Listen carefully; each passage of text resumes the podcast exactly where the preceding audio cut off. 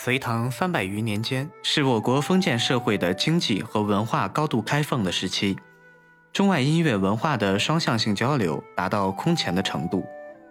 隋唐音乐文化吸收了国内各民族和中亚各国的音乐成分，独特新颖的盛唐音乐又对世界各国，尤其是对亚洲国家产生了重大影响。日本自隋高祖开皇二十年至唐少宗乾宁元年。先后派出二十二批遣隋使、遣唐使来中国。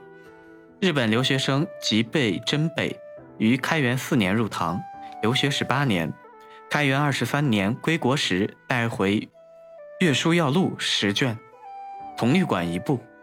铁如方祥写律管声二十三条。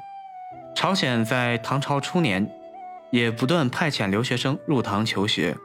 朝鲜的传统音乐分为唐乐和湘乐两类，其中唐乐显然是从中国传去的音乐。唐朝音乐向西方传播也达到很偏僻的地域。唐代名僧玄奘到天竺时，天竺国王对唐朝音乐也有浓厚兴趣。